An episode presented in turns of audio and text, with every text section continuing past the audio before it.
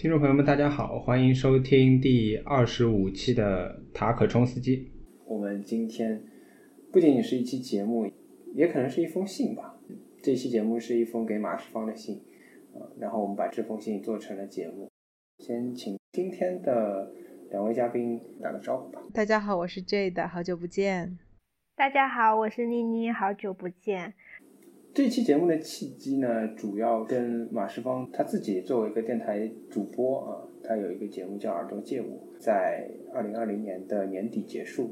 我想先简单说一下《耳朵借我》这个节目吧。这是马世芳在台湾的呃一个电台啊，叫九六点八，呃，原住民族广播电台。对对对，原住民族广播电台，对，开设的一档访谈为主的音乐节目吧。这档节目的名字叫《耳朵借我》，作为一档电台的节目，截止到最后一期啊，是二零二零年的十二月二十九日，总共做了超过三百五十期。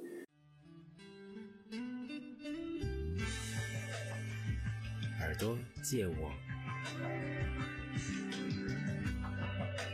马世芳制作主持。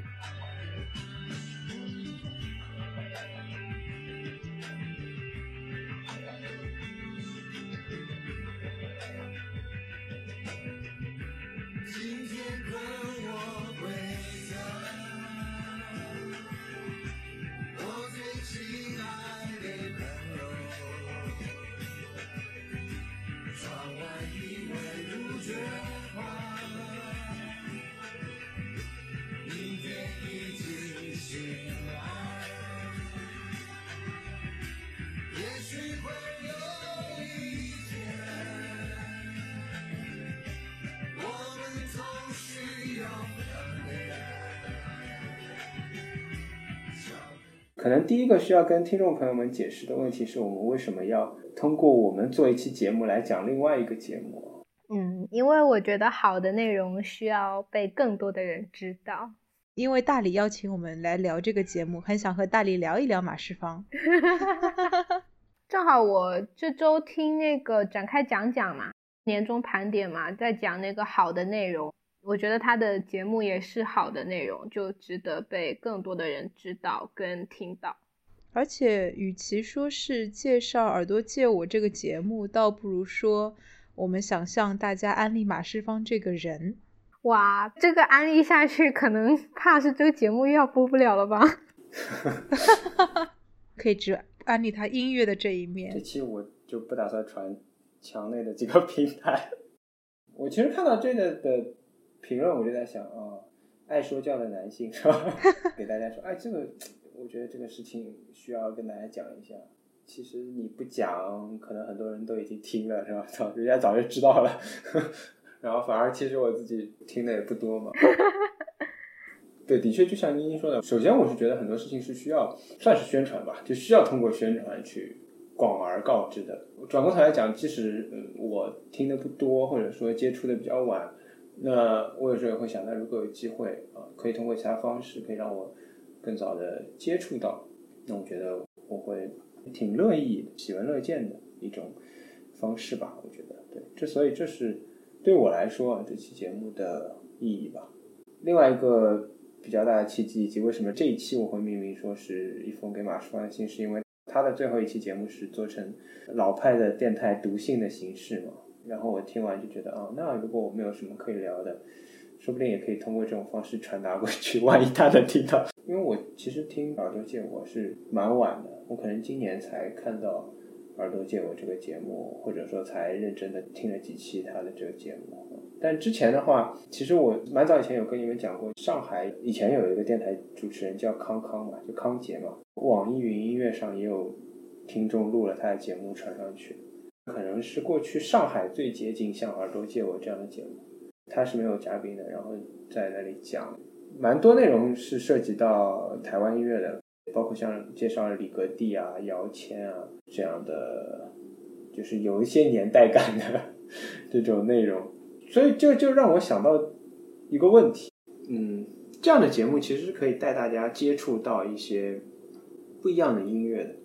或者说是会成为一种接触音乐的方式，通过这样的节目，这样的主播给我们介绍的过程，我们可以听到，哎，原来，呃，有这样一首歌，曾经有过这样一张专辑，或者说，虽然我听过，但是我听到了这首歌和这个专辑不同的内容，他们过去是如何被制作的，他们想表达什么东西，我觉得这是这些节目特别的地方。所以，这其实就牵涉到这样一个问题：过去是如何接触到新的音乐或者说有关的信息的？这得先说吧，因为年纪比较大，不好意思。因为我自己成长的那个年代，互联网它不像现在那么发达。我小的时候是听电台长大的，从小学开始，每天晚上的固定节目就是一边做作业一边听电台，听到喜欢的歌就会用磁带录下来，还会去抄歌词。同学之间会有互相的推荐，去借磁带和 CD。在小的时候，其实零花钱是非常非常有限的。我记得那个时候第一张买的磁带是范晓萱的《你的甜蜜》。后来我问很多的朋友，发现都是他们买的第一张的磁带。那个时候是小学五年级的时候。其实电台会伴随着我自己听音乐的不断的生根和发芽。那个时候的磁带应该是九块八吧，嗯，所以基本上再怎么样再怎么样，每个月也只能买上一张，好像会给自己限制好 quota，这个月是买这张，然后看看哦另外一张下个月买吧，就是这样的一个过程。后来随着听电台的这个时间不断推移嘛，一零三点七这个电台的时候，有一档音乐节目。我已经忘记那个音乐节目叫什么了，我只记得 DJ 叫李欣和永利，一共是两个人，他们会在自己的这个电台节目里面介绍很多不一样的这个音乐的类型，比较多的是台湾的音乐，所以也是至此被打开了听台湾音乐的大门。后来我在大学的时候认识一个学姐，然后我会发觉说，哎，原来我们听的是同一个电台节目，然后喜欢的是同一批的乐队，就会很欣喜说啊，原来这个电台 DJ 在他不知道的时候影响了很多人。哎，我其实不知道立信和有力，可能我那时候都在听一零年级。其实上海的电台是会有像张明音乐时间这样的节目的，重点在欧美嘛。嗯，某些节目他们是会。比较重点的去讲某个地区的音乐嘛。一六年的时候，我是开车的时候听到张明音乐时间在介绍一个英国的老牌的摇滚乐队，叫铁娘子嘛，Iron Maiden。这个乐队可能是上世纪八九十年代比较火的。他为什么会介绍那个乐队呢？就是因为那个周末那个乐队在上海开演唱会。然后我听听完他的节目，我就去买票。想说这些是因为就想说电台的确是有它的说魅力，可能俗了一点。的确是会给大家推荐很多，反正对我来说也是一个就是接触到音乐的非常重要的渠道吧。我觉得，就像刚刚大理说的，其实我们这一代人，哎呀，我我把你划在和我划在一代是不是不太好？我我们是一代人，是的，是的，是一代人。好，我们这一代人 会受电台主播的影响还是挺大的。在以前，觉得听电台是一个挺重要的聆听的习惯。但后来慢慢慢慢，互联网开始起来了之后，去找新的音乐、去找新的声音的渠道就会变多了。那个时候有一个，应该也不叫网站，像是个程序，叫做电驴。然后它里面其实就是有点像是现在的网盘。哎，大理笑，一看就是一个非常考古的东西。各个用户会把自己的资源上传上去。比如说，我听了李欣的节目，或者听了什么样的电台节目，接触到了新的音乐，都会通过电驴上去找，然后把它下载下来。因为那个时候根本没有任何的渠道可以让你去买到那些还没有被引进的唱片嘛。然后呢，会做另外一件事情，就是那个时候还有一个专门的歌词的网站，是一个台湾的歌词的网站，他会把不同的歌的歌词直接抛上去。我就会把歌词再复制下来，然后打印出来，自己做成一本歌词集，就这样陆陆续续的。我记得最早的时候听熊宝贝啊，然后听 T Z 贝啊这些乐队的时候，都是靠自己手做的唱片去听的。后来有了 M P 三的话，就会更加方便嘛，因为一万首的 M P 三，就说明啊，一支 M P 三里面可能可以放一一万首的歌。会比听 CD 的时候会更加的方便，因为很多时候 CD 你就这么一张，大概十一首歌，一般录上一次的时间就听完了。记得以前如果我带 CD player 出门的话，我可能包里面得塞个三四张的 CD，才能够满足这一个通勤的需要。而且以前都是骑自行车嘛，CD 的避震系统真的很差，你抖一抖，然后里面的声音就会抖一抖，你再抖一抖，可能里面的 CD 就刮坏了。所以我以前五月天的台版 CD 我都不太敢在路上听，很怕刮坏。再往后走的话，我觉得互联网越来越普及之后，其实会有更多的资讯去接触到新的音乐的。比如有一些唱片厂牌，像摩登天空啊，然后台湾有小白兔，还有风和日丽，他们都会有自己的 newsletter，你就可以订阅他的 newsletter，他会给你定期的去推荐他最近引进的一些国外的唱片和一些好的专辑。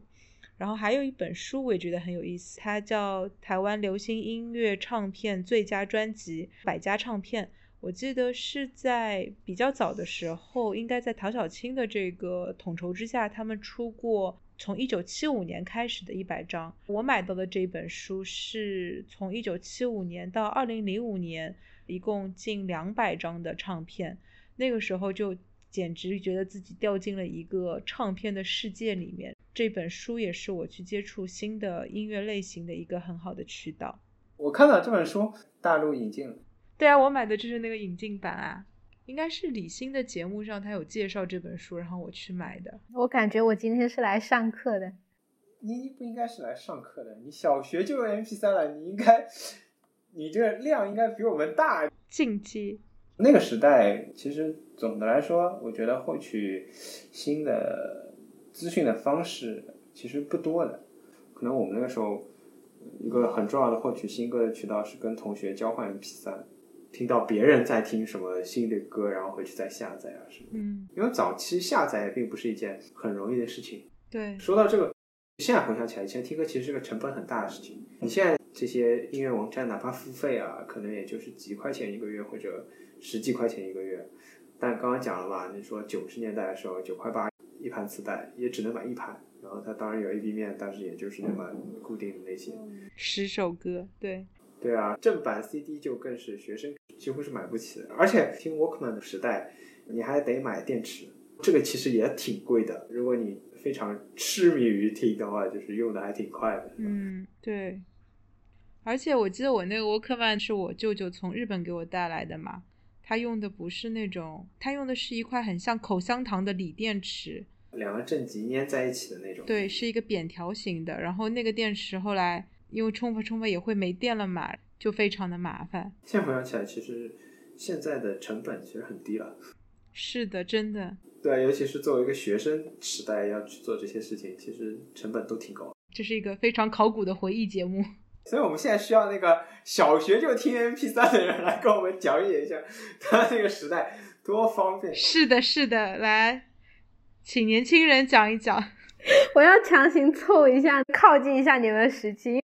我也是经历过拿磁带听歌的人，大概在我小学一二年级的时候，我还有看到我的同学们交换 S.H.E 的磁带。回家之后，我能在网上搜到你们讲那个交换 MP 三的事情的时候，我才猛然回想起来，我小学也是跟人家交换过 MP 三的。但是那时候 MP 三容量好小的，最早有过那种六十四兆的。我爸年轻的时候也受过。流行音乐的影响，曾经也想当一名摇滚青年，还学了吉他，所以我家有很多很多 CD，四大天王啊，嗯，我记得还有姜育恒啊、齐秦啊，这些人都有，所以可能就从小都听这种老歌。不过到高中到大学，很明显的就是这一次猫叫很清晰了，是汤镇业。高中到大学就非常明显，就是 A P P 的天下。我的经历就是如此的简单。为了跟你们靠近一点，我就回忆起了与你们经历相似的部分。对，其实老实说，有了智能手机，对于聆听这件事情真的变得非常非常的便利，因为你根本不用花额外的钱去买任何额外的设备。唯一的投资可能是你需要找一副好一点的耳机。终于走进了新时代，回来了，终于可以进入新时代了。然后真的有了智能手机，我全部的 APP 都是用虾米的。虾米有很多的不同的功能嘛。最大的快乐是我每周会去看一看最近有什么新专辑会发，然后呢，我会把每一张新专辑都点开来听一下下去盲听。如果听到好听的这个声音，感就感觉非常赚到宝，就好像发现了一个新的世界。后来还有一种去听新歌的习惯，是我会直接去 live house，用秀动的 APP 去看最近会有什么样的新的团会在上海有演出。因为秀动里面它会把这个团的音乐也会附一个链接让你听一下嘛。所以如果听一下觉得哦感觉不错，我就会去现看现场。所以有好几个还蛮好的日本团，就是通过这种直接在现场去听的方式被发现到的。然后还有一个，我觉得是去唱片行也是找音乐的好的方式和方法，因为一般唱片行的店员音乐品味都非常的不错，特别是台湾的一些唱片行，他们会把。最近不错的听到的新的唱片，写手写一张推荐卡片，然后放在自己的唱片店的这个展示的位置，包括像风和日丽啊、小白兔啊，它还会有这种免费的试听区域，你就可以直接拿起耳机在唱片行里面去听它最近在让你试听的唱片。另外，咖啡店我觉得也是个好方式，因为有一些咖啡店店主的音乐品味真的很好。我记得我在北京一家咖啡店发现了细野晴臣，然后在台湾的一家咖啡店，然后听到了一种新的音乐类型，叫做氛围音乐。你就可以直接去问店主这是什么东西，他们都会很乐意去跟你分享。所以我觉得在现在的话，新的音乐有很多，但是去发现新的音乐的方式方法会更多。我只是觉得有了 A P P 之后，我自己啊会变懒。我会去关注他的每日推荐首页上的歌单，不太会像以前一样去找。虽然我有时候的习惯还是整张专辑去听啊，但是那个比重肯定会降低。通过那些歌单的形式听的其实是很多的不同的组合嘛。有时候我会觉得，诶，即使是现在的 Spotify 首页上的每日推荐，我会觉得重复率比较高。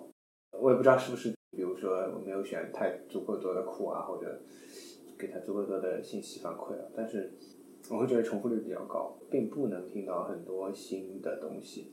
嗯嗯，我说的新的意思不是说它时间上的新啊，是指可能那个东西我没有听过，单纯只是没听过，它可能是很早以前发的。比如说，可能我会在呃音乐 MP3 里面勾 Linkin Park，但是可能没有人会给我推 Iron Maiden，但是。某一天我正好在开车的时候，然后我一个平时听一零一的人还不小心开到了一零三，像无数机缘巧合之后我才听了那个 Iron Maiden。如果让我来界定这个事情的话，我觉得算法其实并不能够真的，呃，找到，至少它不可能找到所有你想要听的东西。嗯，我觉得同意。我觉得它其实分两波走的。当你的目的是探寻的时候。算法不会帮助你去探寻新的世界。就比如说我自己，我可能在某一个推荐里面听到一个好听的声音，那我会做的事情，我会把这个艺人在虾米这个平台或者其他的平台可以听到的唱片全都去撸一遍。如果用虾米的话，它下面还会有相关推荐嘛？就它一般可能会根据它的音乐类型。或者是根据这个团的一些调性去帮你去推荐类似的音乐风格，然后你就要有意识的去找，再继续去听同类型的歌曲，这样子整个扩展的面才会比较有点极面的被打开。我觉得这个是你想听新的声音的话，一定是要有意识的去探索的。回到刚刚那个问题是说，是否算法的推荐真的能够帮助你找到新的声音？我觉得一定不是的，是需要更多的想听音乐的人的主动的探寻，以及认真认认真真在做音乐的人的呃不断的推荐，你才能够找到新的声音的。我是想说，我觉得一个比较大的区别和比较重要的地方就在于，算法也好，A P P 也好，其实都是面向你的，或者说基于你的。基于你在这 A P P 上的贡献啊，你收藏了哪些歌手？你喜欢什么样的风格？你对什么东西有过评价？你点了跳过不想听，还是说我想要更多的听这方面的内容？但是电台节目是另一个方向的，这个 D J 想做什么，你爱听就听，不听拉倒。他也肯定会考虑听众嘛。但事实是，是他在给你展示一个东西，他没有说啊，因为我上个礼拜放了一个什么，大家在那个时候都点了好，就像一个 AI 一样，我下个礼拜去找一个类似的东西。更多的是，第一，我想做什么，对吧？第二，可能这个时候如果现在市场上有什么东西刚推出，是值得大家来聊一聊的，这其实是我们今天重点讲的这个节目嘛，耳朵借我的这个节目的一个最主要的形式。那，我觉得这个是它跟 A P P 来推荐音乐不一样的地方。嗯，回溯回去的话，有点像，不管你是在听电台，还是在跟同学交换 M P 三，你其实都是没有办法预测你会听到什么歌的。你同学的 M P 三不会像 A I 一样，因为你想听什么而给你推什么。这个是完全可能闯入你面前的一个陌生和未知的一个新鲜的东西。嗯嗯我们终于说回这个节目，从这个主持人说起，我还是想问一下大家，最早跟马世芳的初次遇见会是什么样的一个契机？那时候看理想刚上线的初代三个节目，其中有一个就是马世芳的《听说》，我也不知道是怎么样发现了看理想的节目的。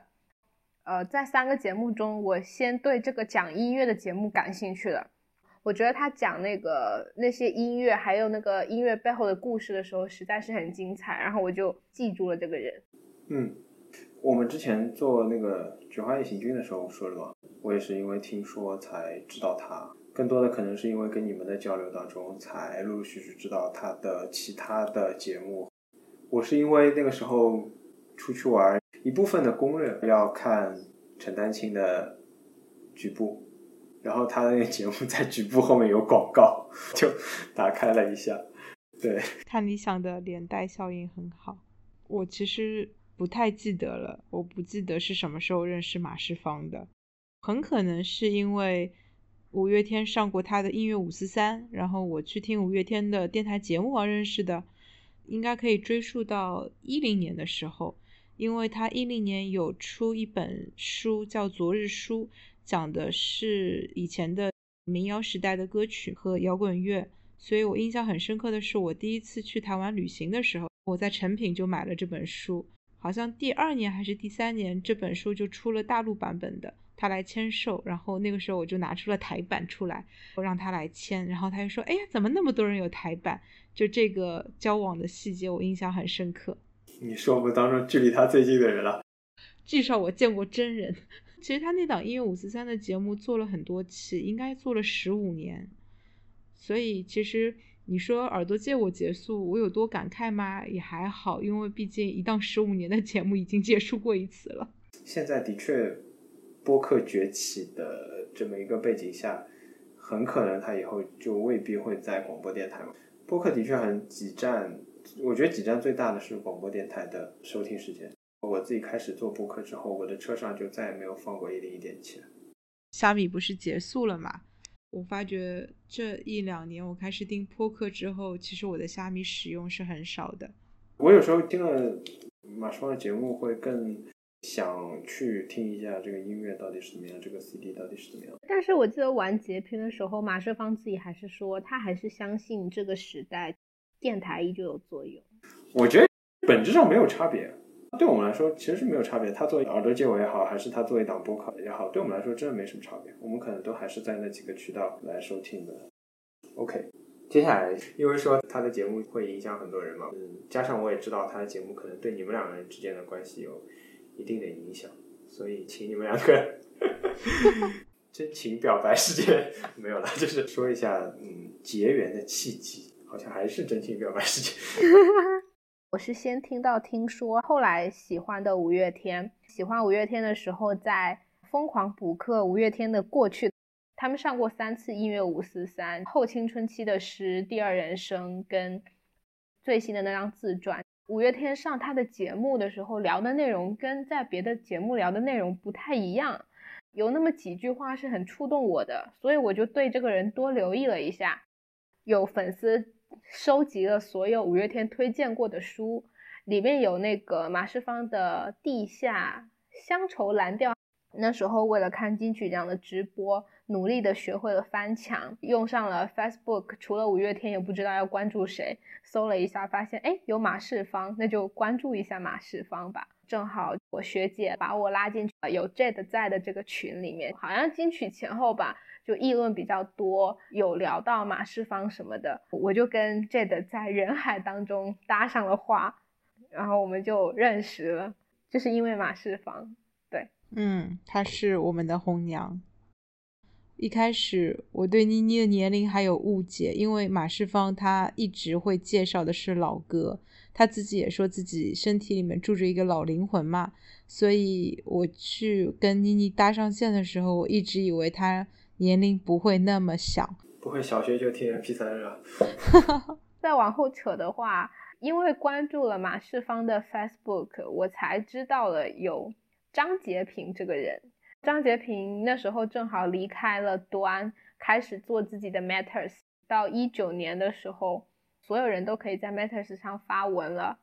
一九年发生一件事情，就触动了我去 Matters 上发文，就被我们神秘的权力中心给找到了。于是我们才能认识大理这样的人。嗯，他是我们所有人的红娘。说起来，马世芳是一切的根源，成为新的宇宙中心。好，我们终于要聊节目了。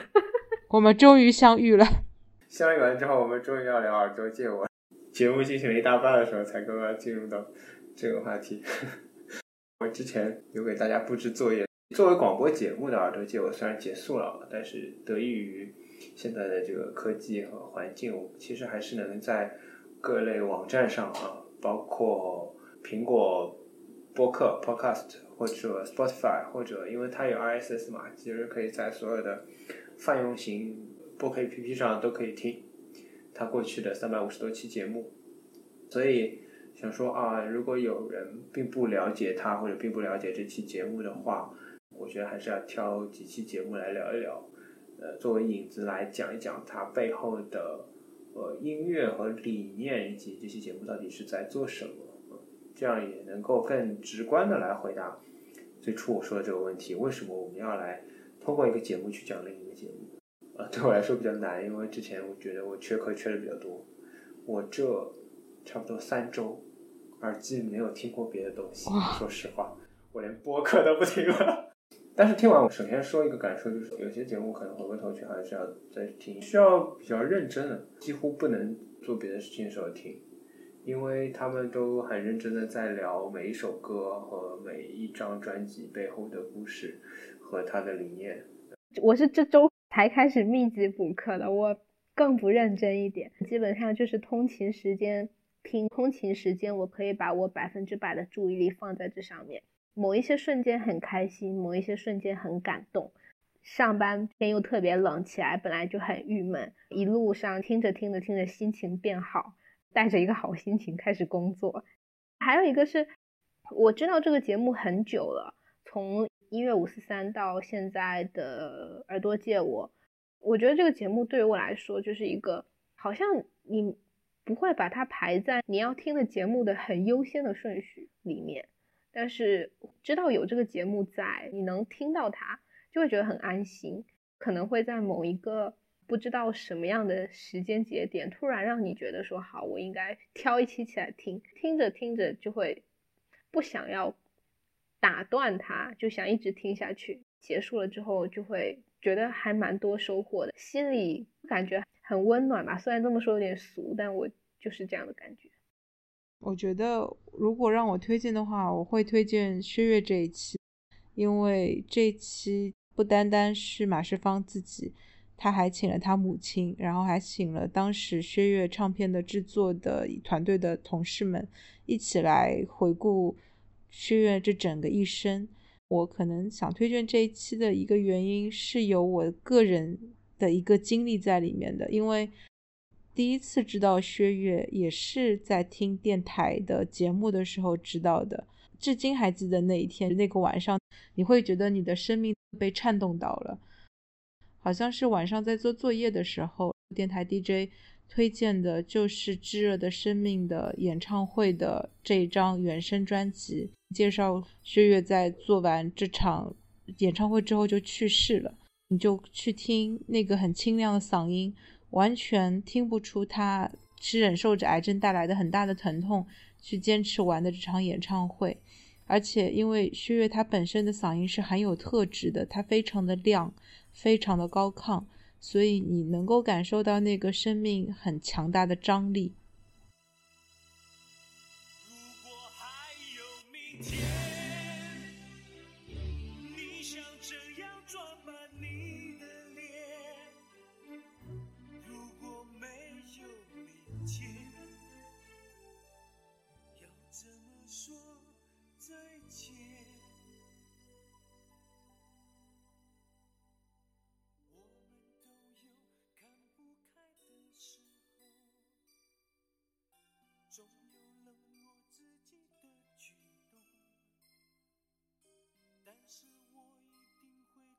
醒自己，如果还有明天，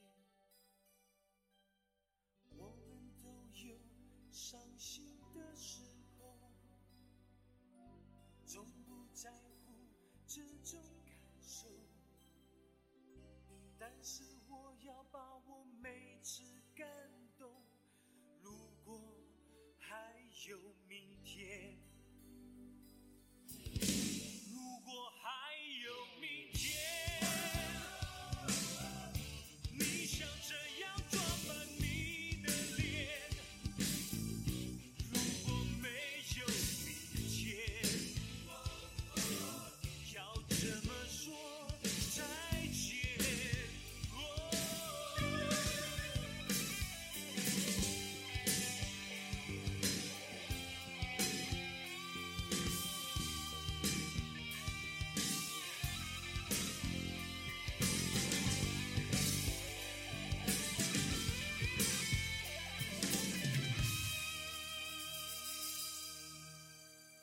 在那个晚上听完这场演唱会之后，我还写了日记，去记录下那一个声音会带给你的感动。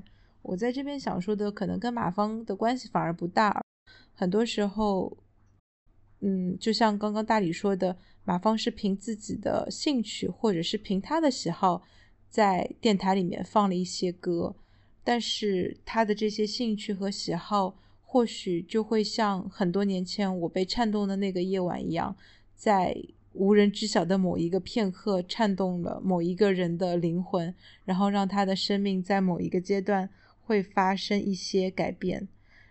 所以在这边，我还特别想谢谢以前我听的那些电台的 DJ 们，我觉得他们真的在无意之间塑造了现在的我。突然变成感谢环节，所以除了刚刚谈到的永利和李欣啊，其实我还想说说罗毅，因为我记得。在他还没有成为罗妈之前，我还蛮喜欢他的。那个时候张国荣刚去世，他去世对我影响也挺大的。在一档晚上九点的音乐节目里面，我已经不太记得名字了，是第一次听到罗毅这个人这个声音。他做了一档张国荣的怀念的专辑，能够感受到他对张国荣是有自己独特的喜欢的。除了张国荣之外，我也是通过罗毅的节目听了很多。国外的摇滚乐，我觉得也是对我那个时候有很大启发。最早是我提出来，我们选比如三期节目，每个人选三期节目来讲一讲，推荐推荐的。我其中的一个备选也是薛岳。刚刚讲到最早是怎么接触到马世芳和他的节目嘛？其实他在听说里面也有讲过学乐有关的内容的。那个时候听完。听说里面关于血液节目，我就开始去查背景资料。对我来说，震撼的是，可能跟这也不太一样。我就一直在想，全世界有没有第二个人是这样的？就在生病的最后，他开了一场演唱会。梅艳芳哦，我也想到梅艳芳。对，嗯，对。从马超的节目里面体现出来的是，我看到这个人的激情，就是他在台上是在燃烧的，他可能。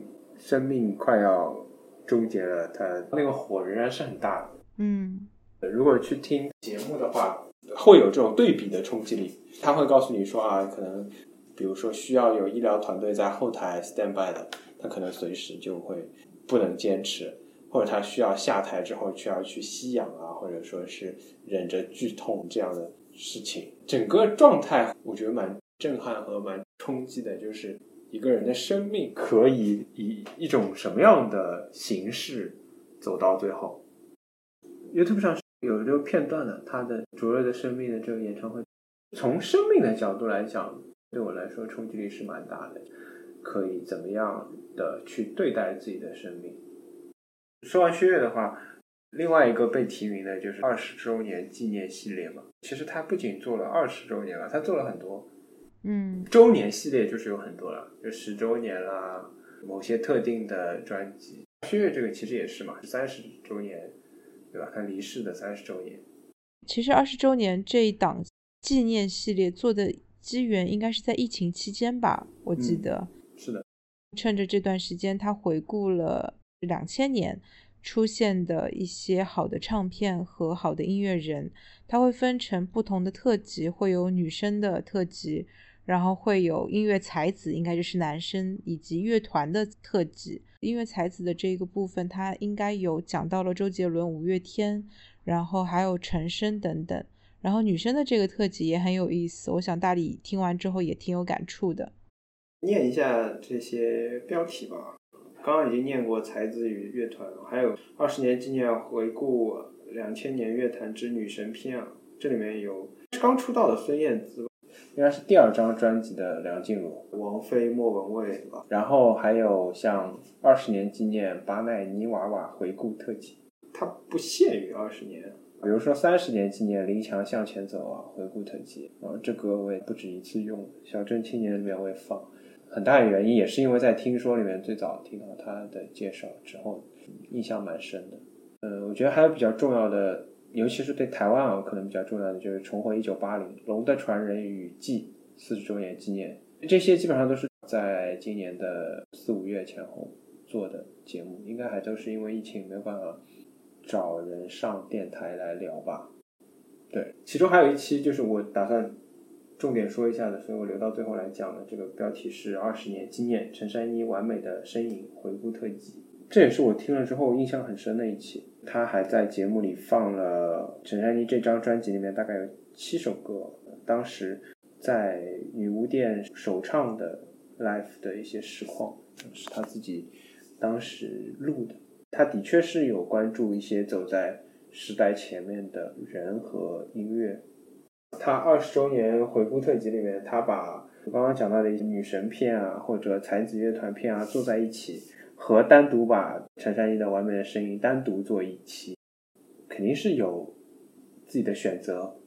这节目最重要的其实是这个人的主持人的他的推荐，那么听众其实很大程度上就是对他的认可。我想听你讲，甚至于可能是无论你讲什么，我都愿意听一下，对我可能都是有启发的。他在讲这一张专辑的时候，反复讲了好几次这样一句话，就是说这个世界赶上陈珊妮了吗？可能二十年前这张专辑太前卫。这张专辑里面，《完美》和《呻吟》分别是两首歌嘛，然后拼起来做了专辑的标题，就变成了《完美的呻吟》。的确，它是很前卫，以至于二十年后我们来听，也不觉得有什么异样和过时的地方。那就说明二十年前它可能会有点异样。呻吟，当然从字面意思都会是比较前卫和大胆的一首歌。歌词，他说可以放进两千年的新诗选，我觉得放进两千二一年的新诗选，甚至都可以。最终我可能会在节目里面放马世芳自己念的版本。如果没有这期节目的话，我可能就不会关注到这些东西。然后陈珊妮的歌词，呃，这个中华民国流行音乐史上没有人这样写过。整个城市谁无病啊？谁没有生病？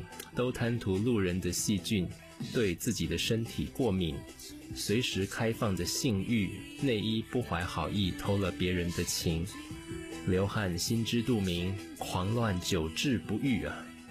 为你呻吟不只是客套的激情，为你呻吟只怕太安静，让人心生恐惧，也不算什么严重的病，让我痛快为你呻吟。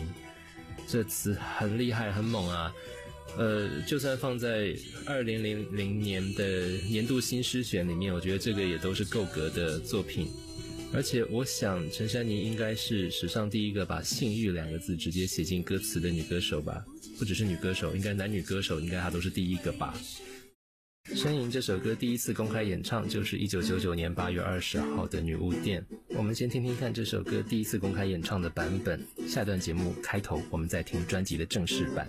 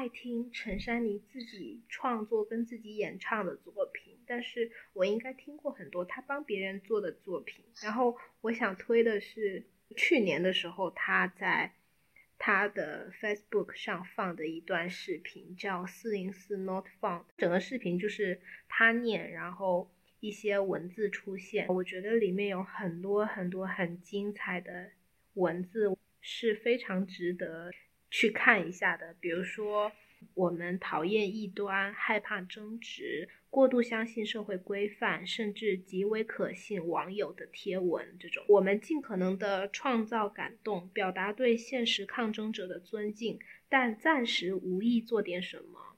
我们嘲笑那些比自己勇敢的人，在他们脸上贴标签，好掩饰自己无时无刻显露的失落感。我觉得那也是他创作的新的内容跟新的形式，但整个视频就给人的震撼跟京剧的量实在是太大了，非常值得去看一下。嗯，所以可能陈珊妮也是一个走在时代之前的人吧。对的，那我要说，陈珊妮很喜欢谢霆锋，真的吗？对他有一首歌叫《尼克拉斯》，他说尼奇指偶像歌手，尼奇指深夜传说，其实就是相传他写给谢霆锋的歌。有没有把他拉下神坛一点点？那还是不要神话任何人比较好。有一段时间我很喜欢陈珊妮，然后我觉得她是一个会在音乐当中输入自己很多价值观的歌手。很喜欢他有一首歌叫《来不及》，诶，来不及应该就是《完美的声音》这张唱片里的歌嘛。我觉得在两千年的时候，他有点像是预示了现在的网络时代下面大家的社会舆论的走向是有变化的多么的快。他说，过气杂志上面登载着太多的早逝青春，路人的嘴里全是对别人生命的揣测。我就想到之前可能会发生一些恶性事件，无论是有小朋友自杀啊，或者是有人离世啊等等。但是这些事件，每一个网络上的讨论都是充满着揣测，充满着恶意，充满着一种毫无同理之心的看热闹的心态。这个热点过去了，下一个热点又会来，然后每一个逝去的生命好像都成为了这个网络舆论当中一个无关紧要的东西。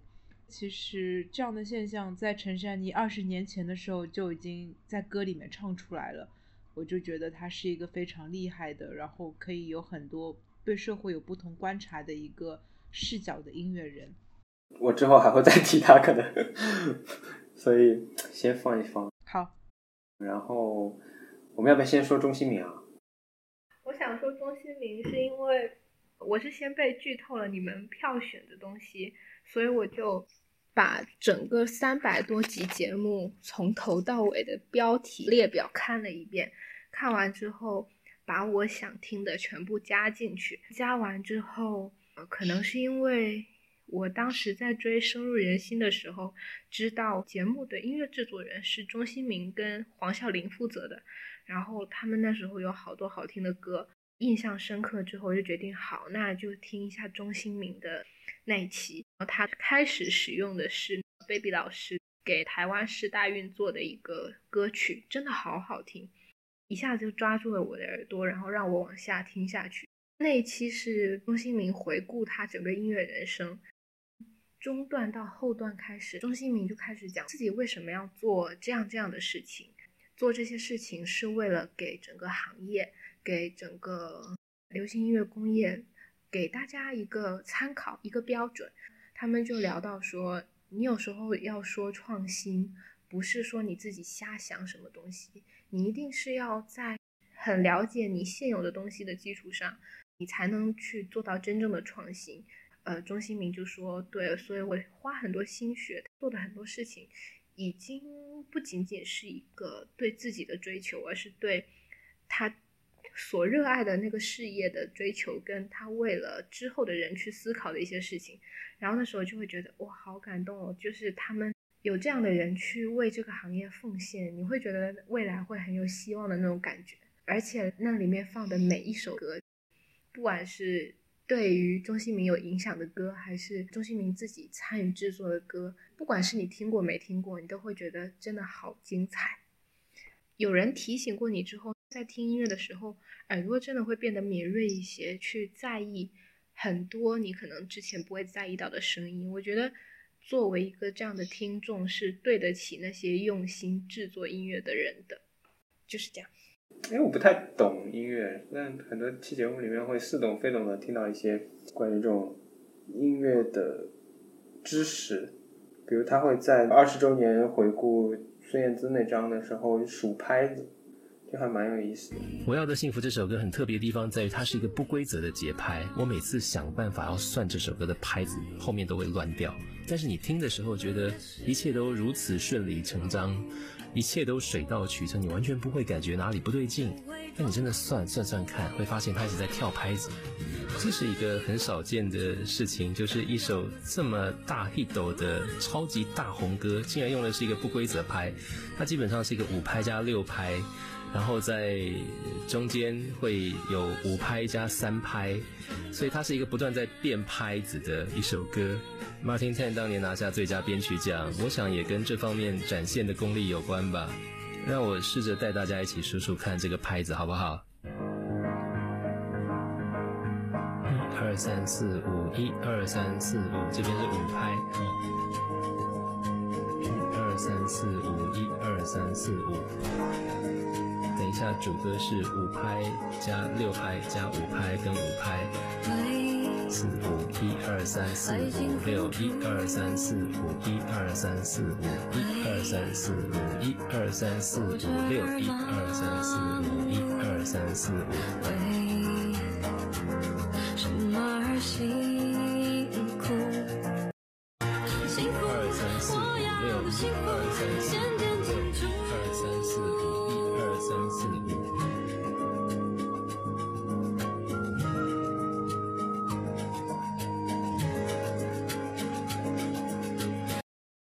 一二三四五，一二三四五，一二三一二三一二三一二三一二三四五，一二三四五六，一二三四五，一二三四五。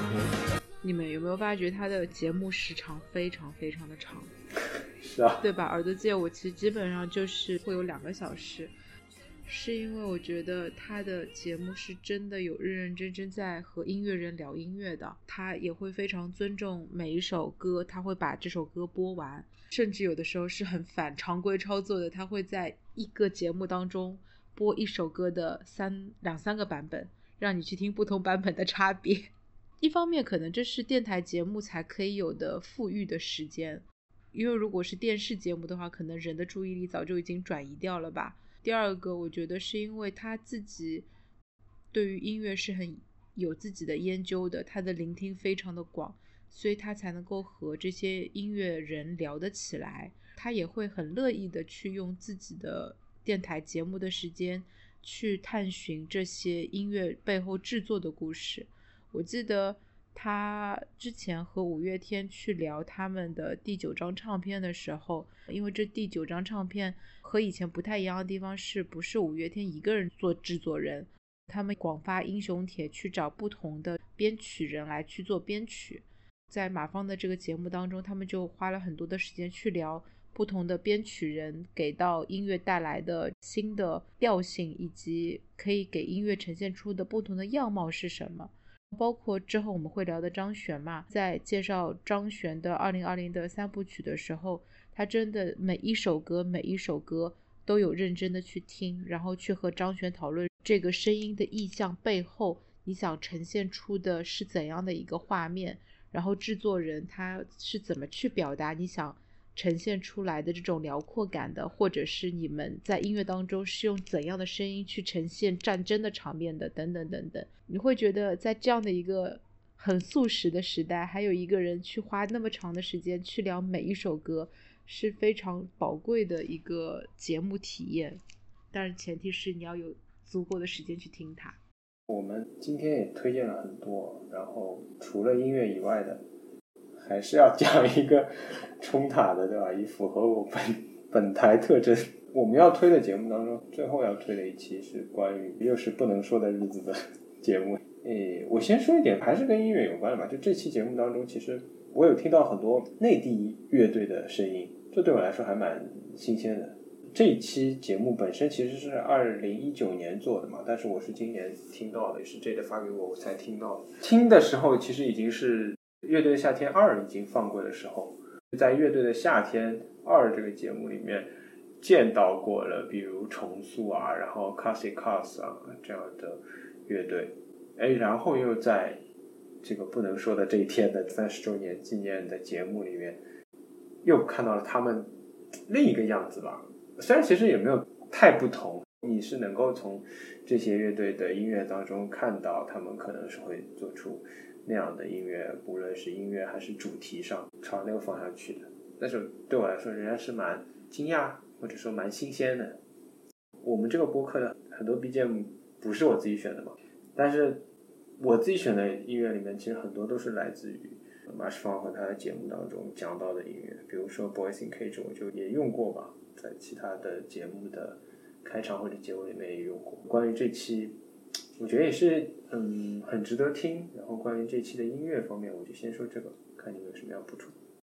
因为它有很多考古的部分告诉你嘛。我那个时候会觉得，其实很多时候世界有一些很微妙的关联。比如说，我相信如果听老歌的同学们都知道，张雨生有一首歌叫《没有烟抽的日子》嘛。我之前从来不知道，原来那个作词者是某一个人。所以，如果大家有时间去找的话，也可以去搜一下这首歌，然后也会知道了陈升为什么会在内地被封掉的原因。因为这个话题其实从去年到今年反复讨论过几次，以及当你了解到更多资讯之后，可能对他的感情不会像一开始知道那么的强烈。然后你听到一个对岸的人，他的视角还蛮特别的，因为既不是大陆，也不是香港，他的参与感可能不像这两边那么强吧。呃，但是对于他来说是一件很重要的记忆。然后我就记得他在说，他相信会有可以说出来的那一天的时候，我会觉得心里面又不抱希望，又。又默默期望的那种很复杂的情绪。如果有他的节目的 RSS feed 的话，好像在苹果播客是能直接出现的，所以也推荐大家去了解一下。嗯，本台经常会谈这个问题，也没有很经常会谈到这个问题，因为我觉得会是绕不开的问题嘛。但是每次谈的时候。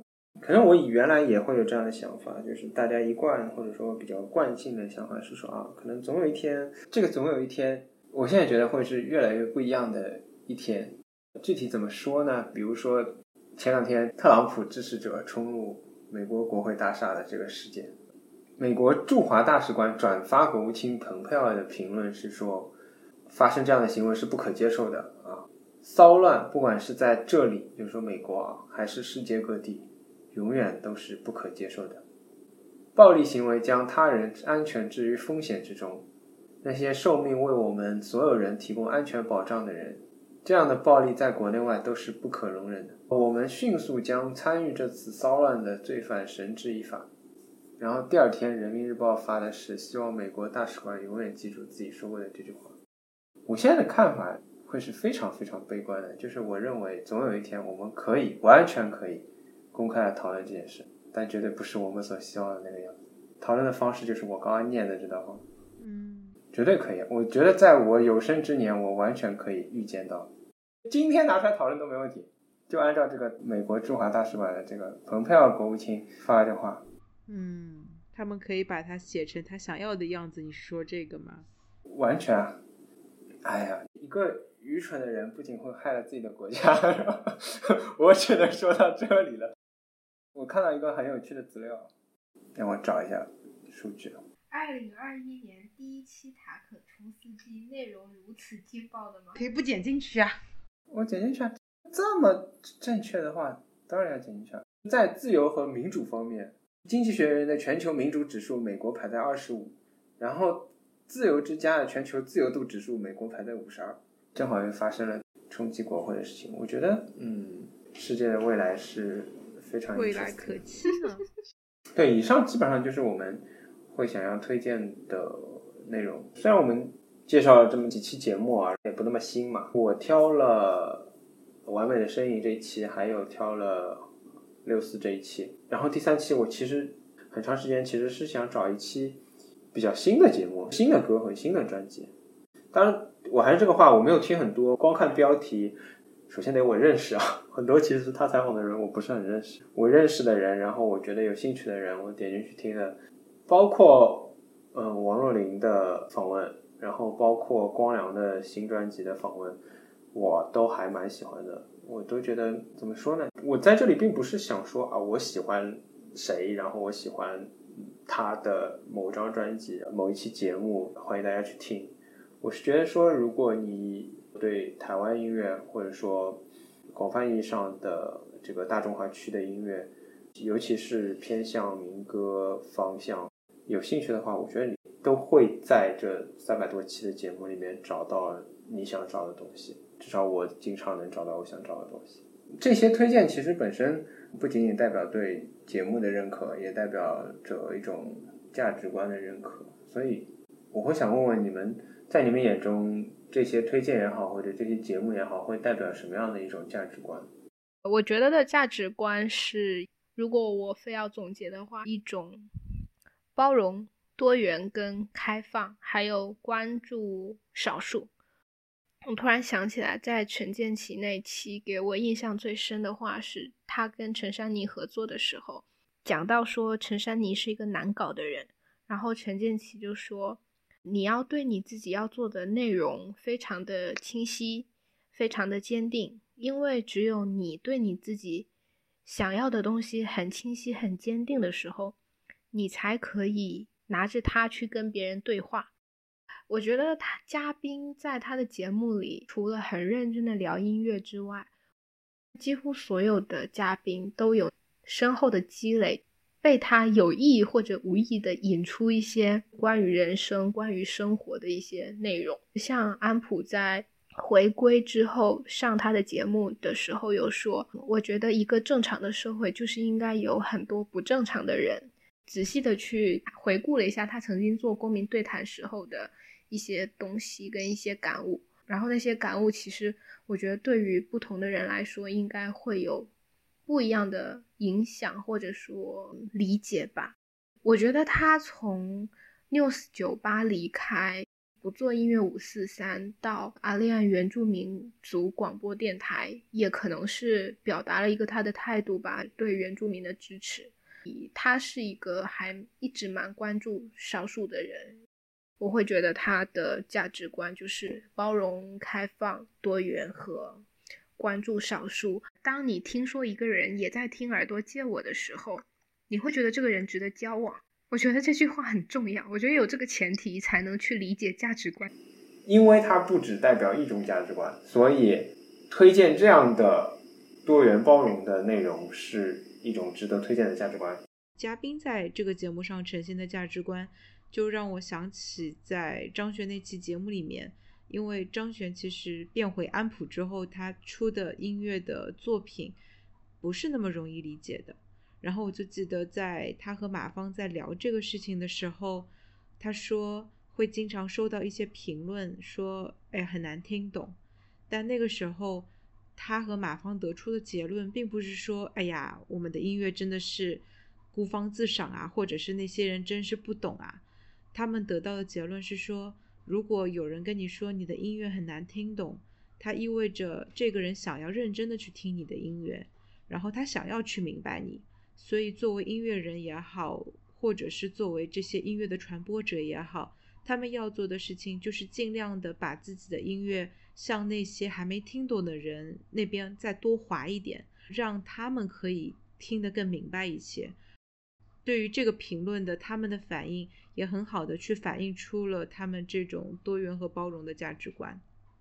我觉得他是有那种知识分子情怀的，嗯，因为他这个节目就是他去请，他去发出邀请。我觉得他选的人其实都是那种，不管是作为歌手或者是作为公众人物，在这个行业、嗯能跟他谈论的是不止音乐，嗯他自己本身的这种价值观立在那里。流行类的，蔡依林出《Ugly Beauty》那一张是第一次他访问蔡依林，他给了非常非常好的评价。五月天的三次节目里面，他对五月天的很大的认可在于，他觉得五月天对摇滚乐、对台湾摇滚乐这个是有很大贡献的。他的价值取向在这里导致了有一些人他不太，嗯，你懂的。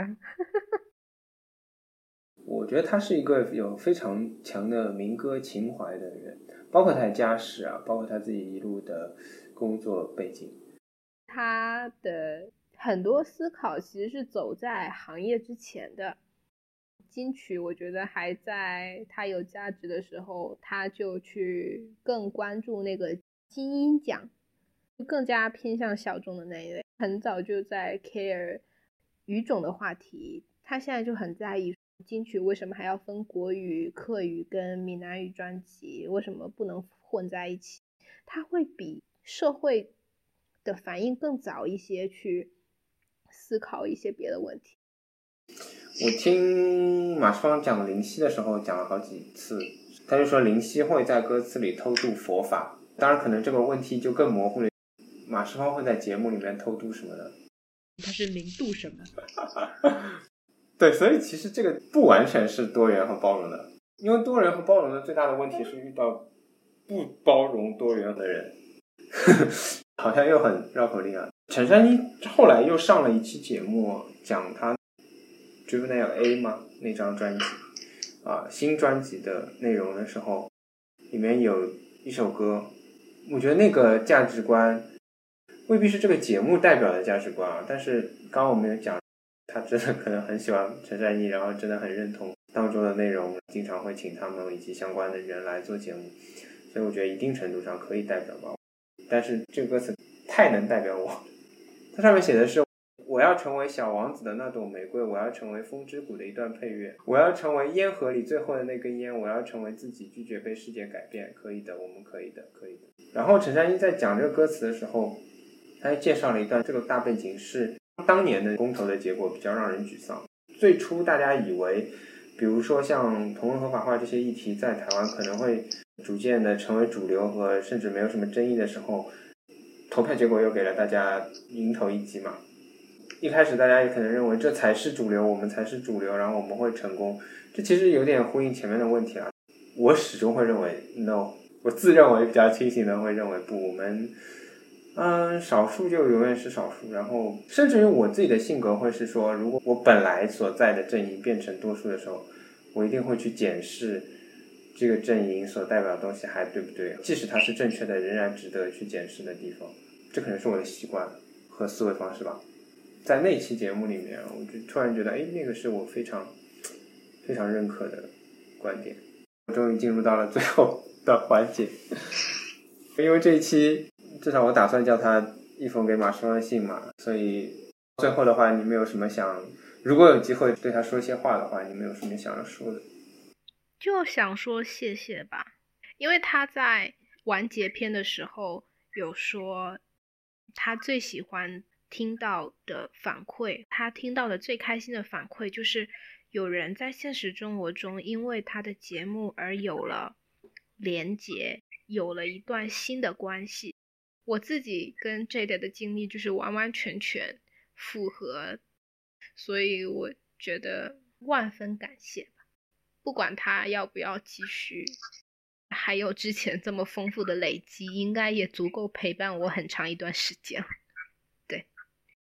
除了要谢谢他让我认识妮妮之外，也要谢谢他打开了很多世界不一样的大门。我觉得我还是挺期待有新的相遇的，因为我觉得他是一个很厉害的宝库，还是希望他能够不断的在各种其他的形式当中，把他身体里的这些宝藏源源不断的可以跟我们多做一些分享。嗯，你大理要说什么呢？最后一期节目他有两百多封信，我觉得对他来说或者对我们来说，都看到这个世界跨越大洋，其实有这么多人在听。不管是我平时听播客也好，还是在各种节目或者群里面，都会时不时不同的我认识不认识的人，其实有在听他的各种节目。正如前面讲的，这会代表是一种什么样的价值观？我觉得这本身就已经形成了一种价值观，甚至于说标签。这个人他是听马世芳的节目的。如果你知道，如果你听过，你就自然知道这个节目里讲了什么，这个节目里代表了什么，然后它已经形成了这么一种可以说是前提性的判断，甚至可以借此来判断一个人了。无论他的自身的立场是什么，至少他是一个可以交流对话的对象吧。我觉得这个已经远远超过输出一种价值，或者说让人接受一种价值本身了。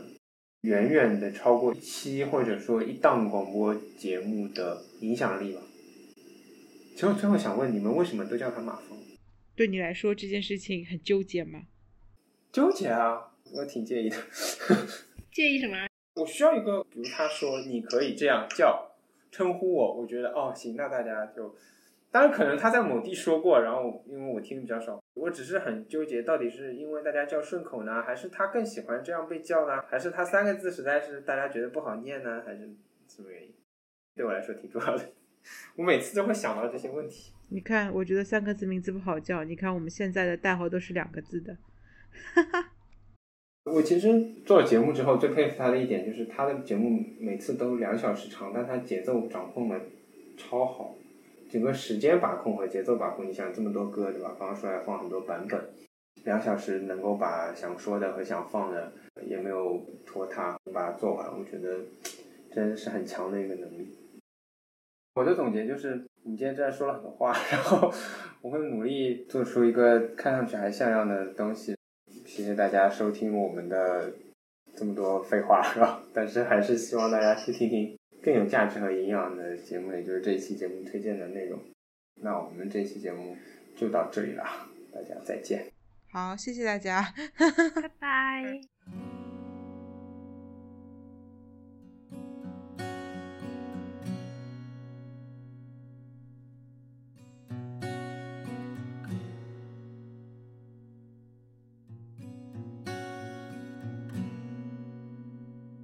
我们节目现在可以在小宇宙、Spotify、Apple Podcast、Google Podcast、Pocket Cast 等平台听到。如果您使用泛用型播客，可以输入节目简介中的 feed 地址来进行订阅。如果你都听到这个位置了，我猜想你应该对这期节目还是比较有兴趣的。关于节目内容有任何想说的话，可以在小宇宙给我们评论。欢迎将我们的节目转发到天涯海角，让我们的节目被更多人听到。谢谢您的支持。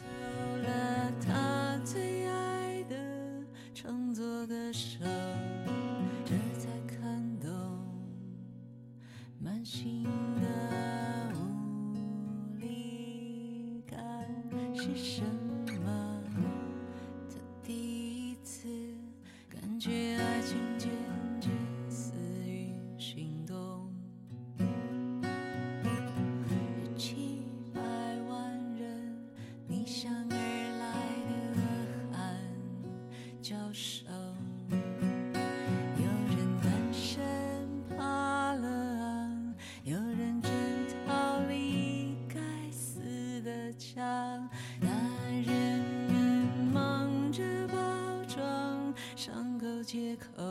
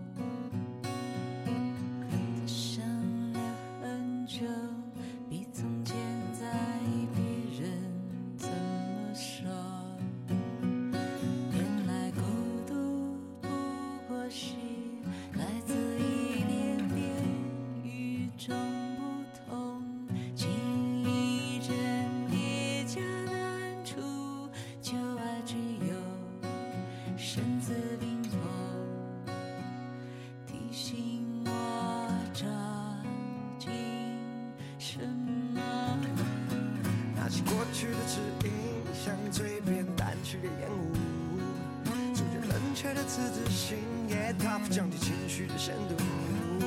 悲伤在中依旧拉不下脸，想拿起我爱你，在大的世界里一直插不上嘴。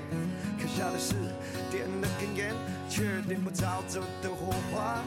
成为个假心学说谎，外面在涂上他们喜欢的果酱。总有天我会打破那扇窗户，但反正从来不屑他们的大拇哥。总有天，当我脱下纱布了，谁都别想，别想再卡住了。